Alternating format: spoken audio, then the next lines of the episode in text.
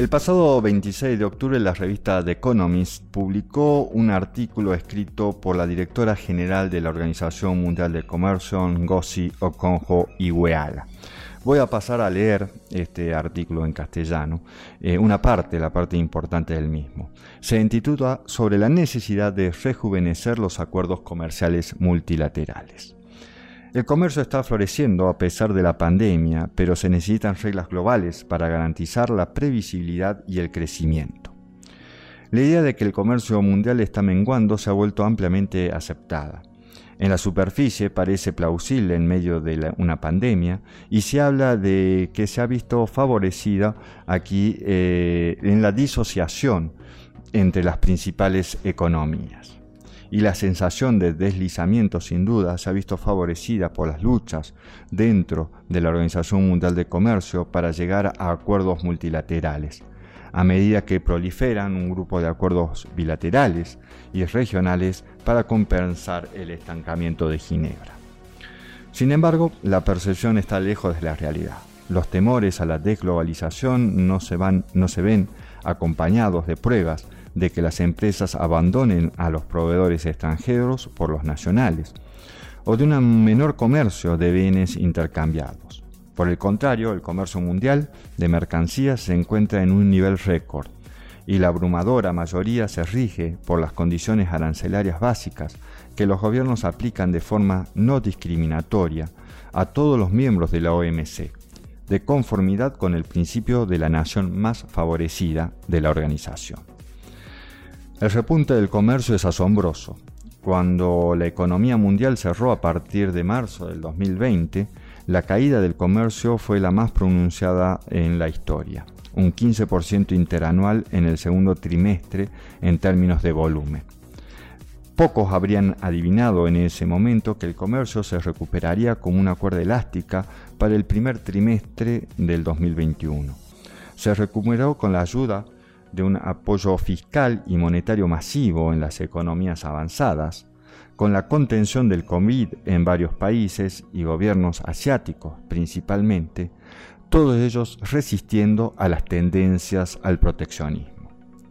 Al igual que durante la crisis mundial del 2007 al 2009, el sistema multilateral de la OMC ayudó a mantener abiertos los mercados, esto sucedió a pesar de muchos lamentos sobre la dependencia de las importaciones y la posterior introducción de restricciones a las exportaciones cuando los productos médicos escaseaban. A medida que los bloqueos se relajaron y la demanda aumentó, las cadenas de suministro transfronterizas pudieron reiniciarse. La resiliencia del comercio ha sido un salvaguardia para que millones de personas accedan a alimentos y a otros suministros eh, esenciales. Aunque el valor del comercio mundial de mercaderías cayó un 7,6% en 2020, el valor del comercio de productos médicos aumentó un 16% y el comercio de productos agrícolas se mantuvo estable. Se levantaron muchas, aunque no todas, las restricciones iniciales a la exportación y los miembros introdujeron diversas medidas para facilitar el comercio.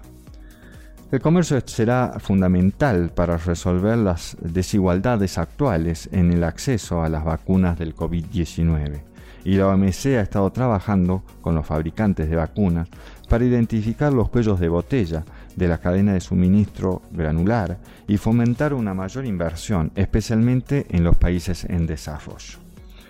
En este artículo, Ngocio Conjihueala menciona que se necesitan nuevas reglas. Sin embargo, las buenas noticias sobre el comercio no significa que los miembros de la OMC pueden permitirse el lujo de sentarse en sus manos, mientras el mundo que los rodea sigue cambiando. Aunque el comercio de bienes físicos se mantuvo bien, las normas de la OMC ofrecen menos precisión sobre áreas emergentes de actividad comercial internacional, como el comercio electrónico y los servicios digitales, que habían estado creciendo más rápido que el comercio de bienes físicos antes de la pandemia. Sin un acuerdo sobre nuevas normas, la seguridad y la previsibilidad que ofrece la OMC cubrirían una parte cada vez menor de la actividad económica internacional. Aún más urgentes son los problemas de los bienes comunes mundiales, desde la salud pública hasta los océanos y el clima. ocupan un lugar preponderante en la vida cotidiana y las perspectivas económicas de las personas y necesitan cooperación multilateral. Ningún país puede abordarlas por sí solo.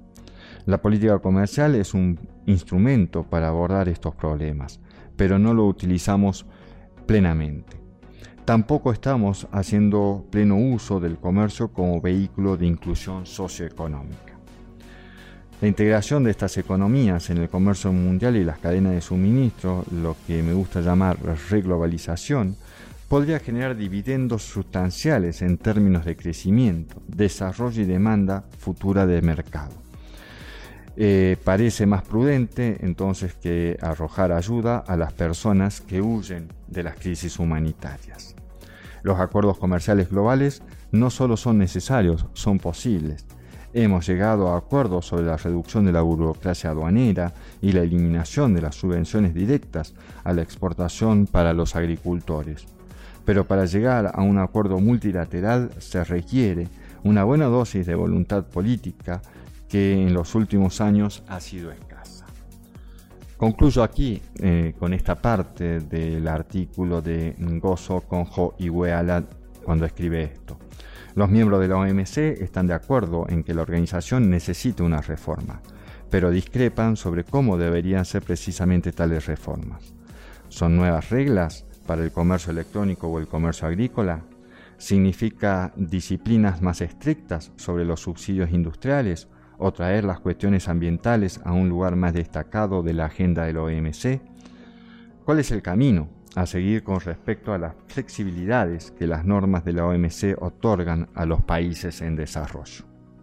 Concluye diciendo, el diablo está en los detalles de la negociación. Muchas gracias.